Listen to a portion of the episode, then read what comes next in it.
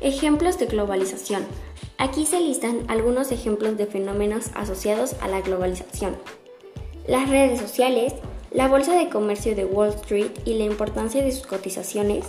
las canciones más escuchadas en la radio, los tratados de libre comercio entre países, las series que se ven en la televisión en todos los países o por internet,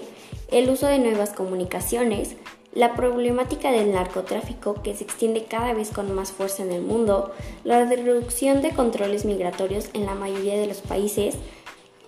los campeonatos mundiales de fútbol, la incorporación de las mujeres al mercado laboral y la ampliación de sus derechos en el mundo, la condena de los regímenes antidemocráticos y la extensión de la democracia en el mundo, la dedicación de países como Taiwán como proveedores de insumos electrónicos en casi todo el mundo, y muchísimos más.